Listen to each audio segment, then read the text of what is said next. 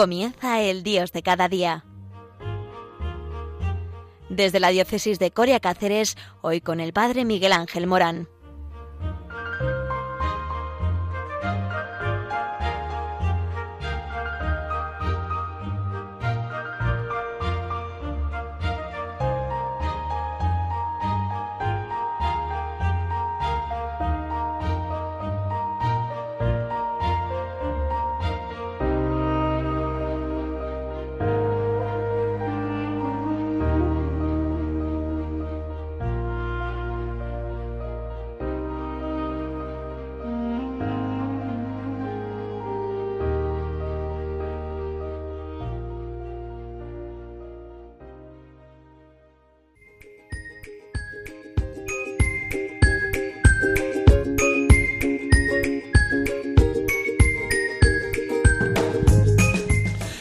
Buenos días a todos aquí en el Dios de cada día.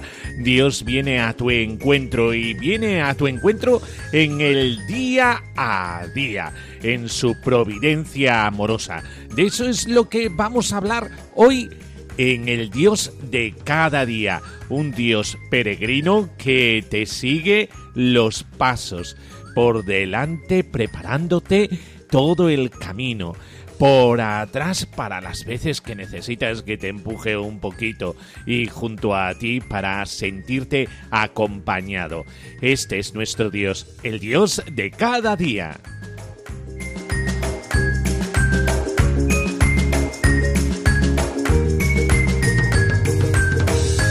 ¿Y hoy de qué vamos a hablar? Eh, vamos a hablar de algo muy cotidiano los mandamientos de la Iglesia y especialmente uno, el contribuir con la Iglesia en sus necesidades. ¿Y por qué? Ay, porque tenemos que rendir cuentas con la hacienda pública y esto lo debemos hacer. Moralmente estamos obligados a ello. Es un tema un poco delicado, eh, pero bueno, eh, tenemos que hablar también de ello, especialmente ayudar a la Iglesia en sus necesidades, el quinto mandamiento de la Santa Madre Iglesia.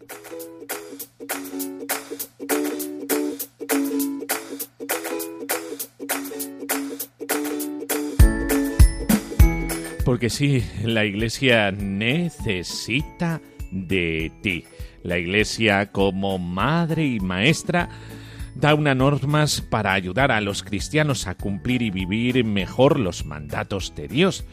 Eh, porque Dios, en su infinita misericordia, como hemos dicho, nos envía a su Hijo para darnos la posibilidad de la salvación. Y esto se hace a través de la evangelización.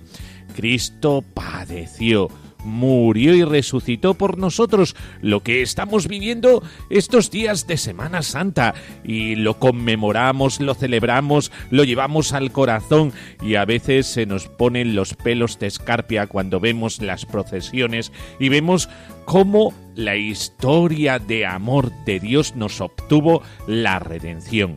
Con el fin de continuar su obra redentora, funda Jesús la Iglesia, que es la designada por él como guardiana de los medios de salvación.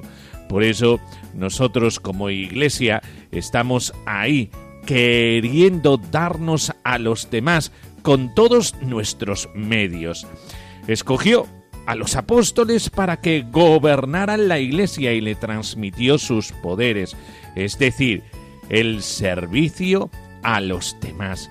Les dijo, lo que ates en la tierra quedará atado en el cielo, y lo que desates en la tierra quedará desatado en el cielo. Mateos 19, 16.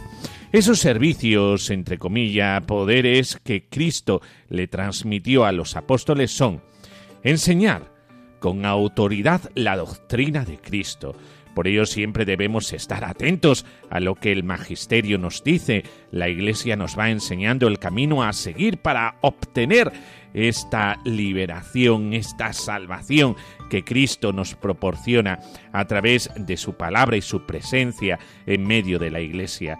Santificar por medio de los sacramentos. La Iglesia es la encargada de administrar los sacramentos. Ella es en sí misma sacramento de salvación. Todos tenemos necesidad de la gracia para salvarnos. Solos no podemos. Por eso, uy, uy, uy, uy, uy, no te descuides, no te descuides. Eh, estate al tanto em, de la vida parroquial, de la vida del templo, de la vida de eh, todos aquellos vecinos que te rodean, que eh, formáis parte de una misma parroquia.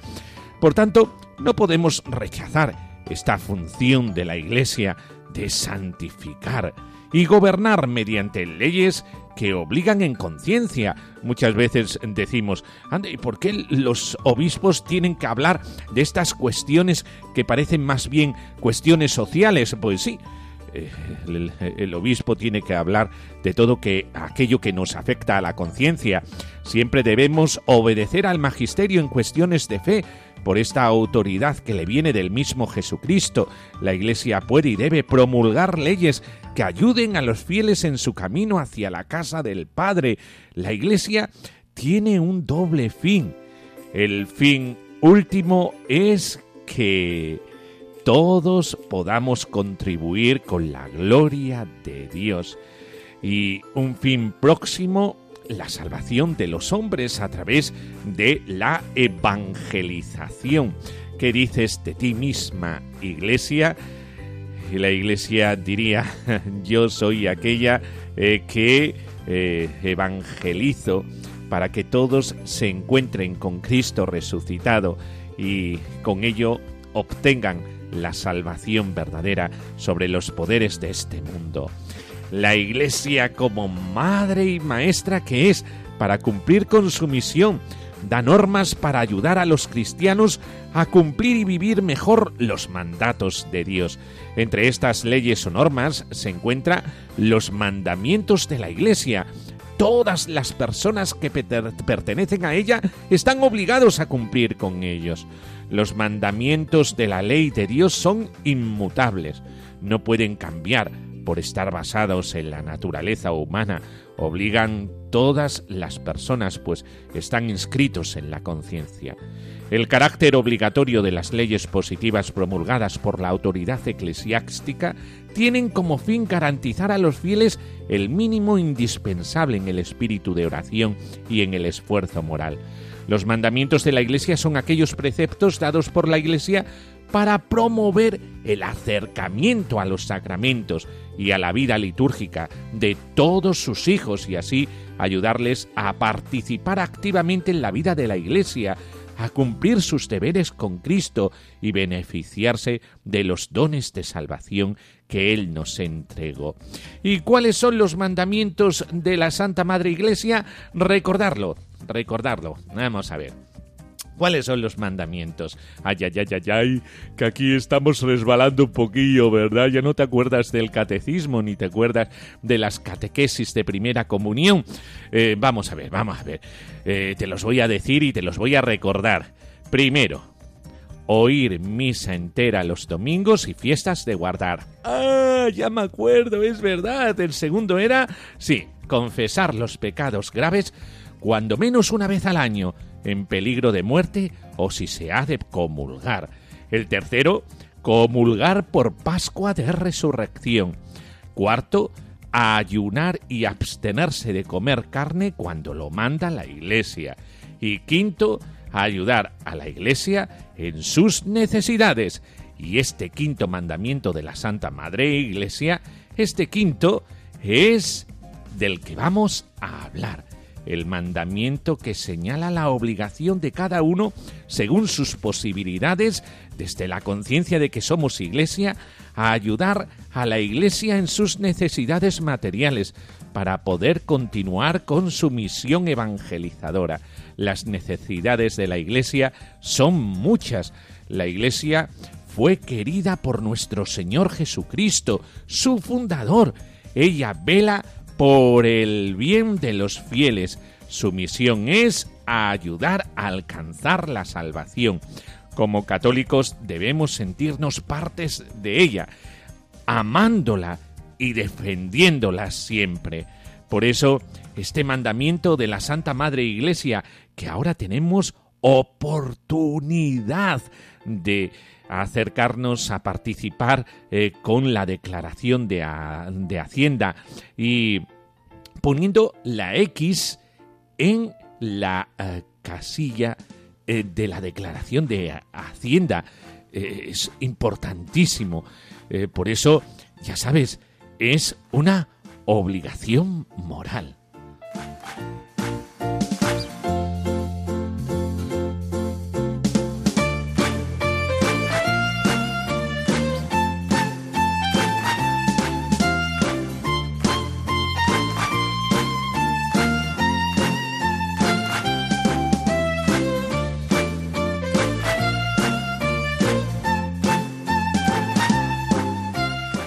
Estamos hablando de ayudar a la Iglesia en sus necesidades, el quinto mandamiento de la Santa Madre Iglesia. No es cualquier cosa, es que es un mandamiento de la Santa Madre Iglesia.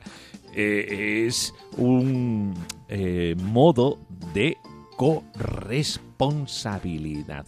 Esto que es mejor que cualquier otro sistema de vinculación entre nosotros, eh, se habla mucho de democracia, pero es que eh, dentro de la Iglesia tenemos algo maravilloso, que es que todos somos Iglesia, que todos somos corresponsables, que el Papa Francisco nos dice que tengamos esa conciencia, conciencia de que todos somos Iglesia.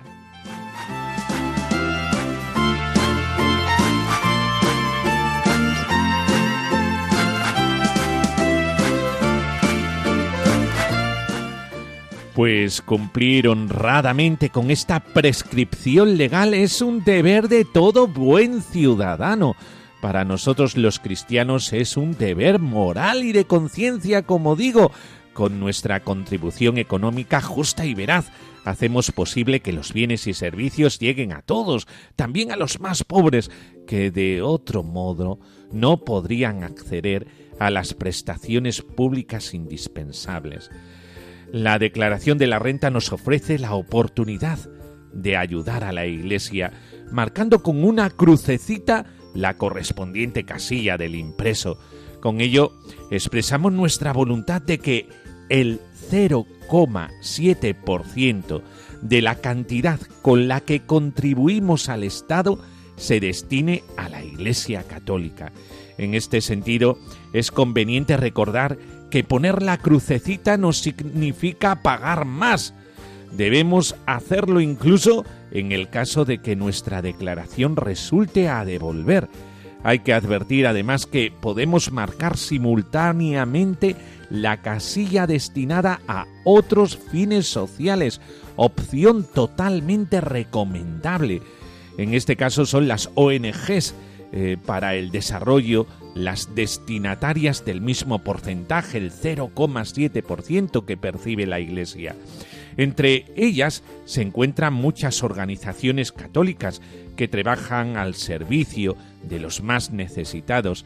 Hay muchas razones para tomar muy en serio esta responsabilidad que, como hemos dicho, forma parte de la corresponsabilidad eh, que tanto se nos llena la boca cuando decimos es que todos somos iglesia, la iglesia no solamente en la jerarquía, eh, pues sí, eh, y tú ahora tienes la oportunidad para que contribuyas a la iglesia siendo corresponsable con todo lo que la iglesia necesita.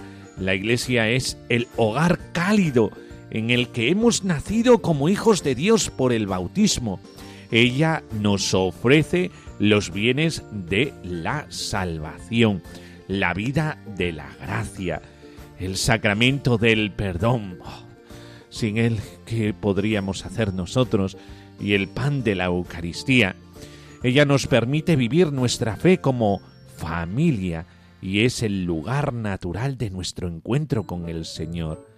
El culto a Dios y el ejercicio de la religión, por otra parte, contribuye grandemente al bien común de la sociedad, pues genera cohesión social, cultura y educación, favorece el desarrollo verdadero de las personas, es fuente de valores como la solidaridad, la justicia, la convivencia pacífica y además escuela de ciudadanos buenos y honrados. Es cierto que es el Señor quien sostiene a su iglesia. Él es el que está por encima de todo, pero ha querido contar con nuestra colaboración. Por eso, nuestra iglesia necesita medios económicos para cumplir su misión evangelizadora, para retribuir a los sacerdotes que están las 24 horas del día para ti. Eh, los más pobres son los que pueden comprobar esto, porque realmente cuando no queda otra puerta, porque todas se cierran, la puerta del sacerdote siempre está abierta para todos. Tantos tenemos esta experiencia, mantener los seminarios, tan importante para la vida de la Iglesia, para la vida de la gracia, también, como no, organismos como la curia, eh, que está al servicio con sus delegaciones, con sus vicarías, al servicio de los demás, los organismos pastorales, ayudar a las misiones, servir a los pobres en los momentos de crisis que estamos viviendo, los pobres siempre tienen un plato de comida, escuchad bien, un plato de comida si se acercan a los organismos de la iglesia. Aquí en Cáceres eh, tenemos el comedor de transeúntes, en donde van a comer cientos de personas, y estoy hablando con verdad. Y los pobres saben muy bien que siempre tienen un plato de comida, y se les da la comida y la cena. ¿eh? Es decir, todos los días, todos los días del año. Eso hay que financiarlo. A los enfermos, ¿cuánto vale la mano de un capellán de hospital, tomando la mano del enfermo y el enfermo la mano del capellán, en momentos que son momentos sólidos para la vida y que necesitas esa mano que te acompañe en el sufrimiento y en el dolor que solamente puedes compartir con el más cercano y en muchos hospitales los familiares por el coronavirus no pueden entrar. Y ahí está la mano amiga, amigable de el sacerdote, sea creyente o no sea creyente, pero ese acompañamiento se hace. Por eso es tan importante esa mano amiga a las personas que viven solas, y que reciben la visita de los voluntarios de la parroquia y del sacerdote también, a los jóvenes, a los niños que se preparan en las catequesis, a los jóvenes que tienen sus grupos en las parroquias, baluarte de grandes valores constructores de una sociedad mejor. No hablamos de valores destructores, no, no, no, valores constructores. Algo que necesitan los jóvenes, una referencia moral. Y es que muchas veces nos olvidamos de esto, decimos y maldecimos a los jóvenes. Y resulta que los jóvenes necesitan unas referencias y unas referencias morales. En la iglesia se les da a los ancianos y a las familias eh, que necesitan de ese espaldarazo a una vida de entrega y de amor, a los ancianos acompañándolos, como hemos dicho, y a las familias velando por ellas, porque ellas tienen el futuro de la sociedad, los hijos. Por eso, la Iglesia necesita de recursos para cuidar su eh, eh, evangelización y también algo que no debemos olvidar, su rico patrimonio artístico que no quiere ninguna empresa privada. ¿eh? Vamos a ver, el patrimonio artístico de la Iglesia muchas veces es ruinoso y sin embargo la Iglesia lo tiene ahí garantizando que esto pase de generación en generación y esta cultura pase de año tras año, de siglo tras siglo, baluarte de la cultura occidental, del que tan orgullosos nos sentimos, y para construir también nuevos templos donde se pueda generar estas comunidades cristianas.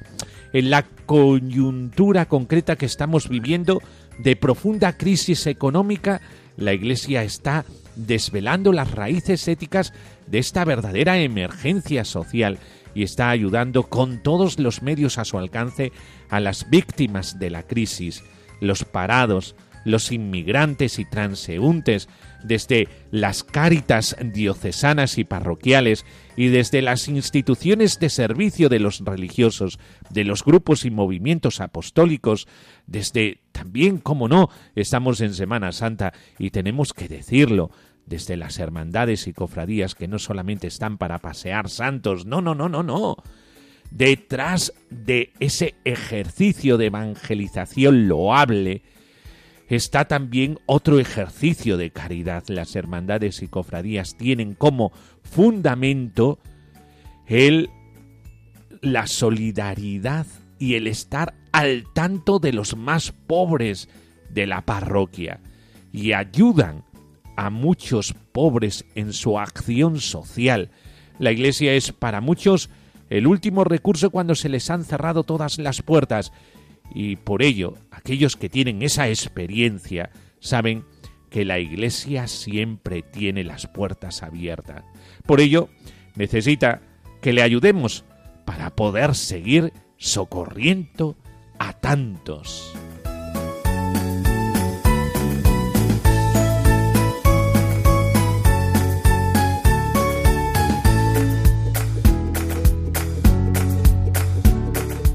Bueno, ¿y por qué conviene entonces marcar la casilla de la Iglesia Católica en la declaración de la renta? En portantos.es, Fernando Jiménez Barrio Canal, vicesecretario para Asuntos Económicos de la Conferencia Episcopal Española, comparte algunas razones y da estas razones. La primera, es una forma sencilla de colaborar con la Iglesia, ya que no supone trámites engorrosos. Basta con marcar una X en la casilla de la Iglesia. Si hemos recibido el borrador en casa, se debe comprobar que la casilla aparece marcada. De lo contrario, modificarlo es muy sencillo. Segundo, es absolutamente gratis porque no me van a cobrar más por mi declaración al marcarla, ni me van a devolver menos. Tercero, demuestra el compromiso y adhesión a la Iglesia y a la actividad que realiza de todo lo que hemos estado hablando. Cuarto, es de las pocas cosas que podemos decidir sobre nuestros impuestos, es decir, si la dejamos en blanco, es el Estado el que decide por nosotros sobre esa pequeña cantidad. Quinto, demostramos a la sociedad que son muchos los que valoran la labor que realiza la Iglesia. Sexto, Marcando la X se ayuda a sostener la Iglesia en el desarrollo de sus actividades, mantener al clero, el anuncio del Evangelio, la vivencia de la fe y la inmensa labor asistencial que desarrolla en España y en todo el mundo. Séptimo, supone decir sí a la libertad religiosa, consagrada en la Constitución española y a su ejercicio pleno y efectivo en una sociedad plural y democrática. Octavo, es una decisión libre y democrática que no perjudica a nadie. Se pueden marcar simultáneamente las casillas de la Iglesia Católica y de los otros fines de interés social. 9. Es dinero mejor invertido. Cada año se puede conocer a través de la memoria anual de actividades de la Iglesia en que emplea sus recursos. Total transparencia. Y décimo, para los no católicos o no practicantes, marcar la casilla supone también reconocer el papel que la Iglesia tiene en la sociedad española, especialmente con los más necesitados en este tiempo de crisis y de dificultad. La Iglesia agradece de corazón a todos aquellos que, marcando la X en su declaración de la renta y participando en el resto de campañas a lo largo del año, ayudan a sostener la labor religiosa, espiritual y social de la Iglesia al servicio de millones de personas. Por eso, tan importante el que usemos de la corresponsabilidad en el sostenimiento de la Iglesia.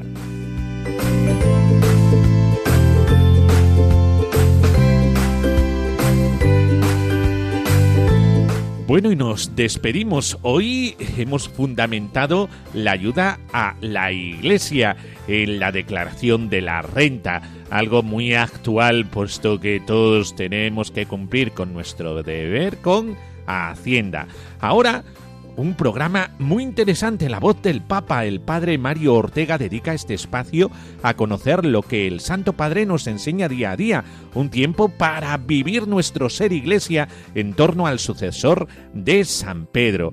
Pues hasta el próximo día, la bendición de Dios Todopoderoso, Padre, Hijo y Espíritu Santo, descienda sobre vosotros. Amén. Pues hasta el próximo día, aquí, en el Dios de cada día, un Dios misericordioso que siempre está al tanto de nosotros. Hasta el próximo día, Dios te ama.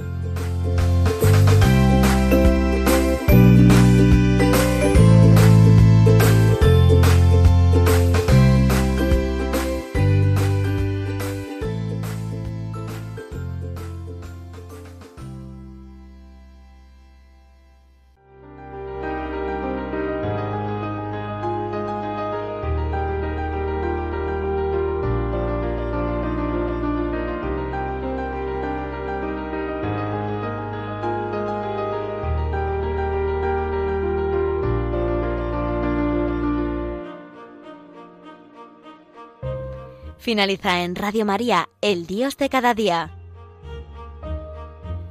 Desde la diócesis de Coria Cáceres nos ha acompañado el Padre Miguel Ángel Morán.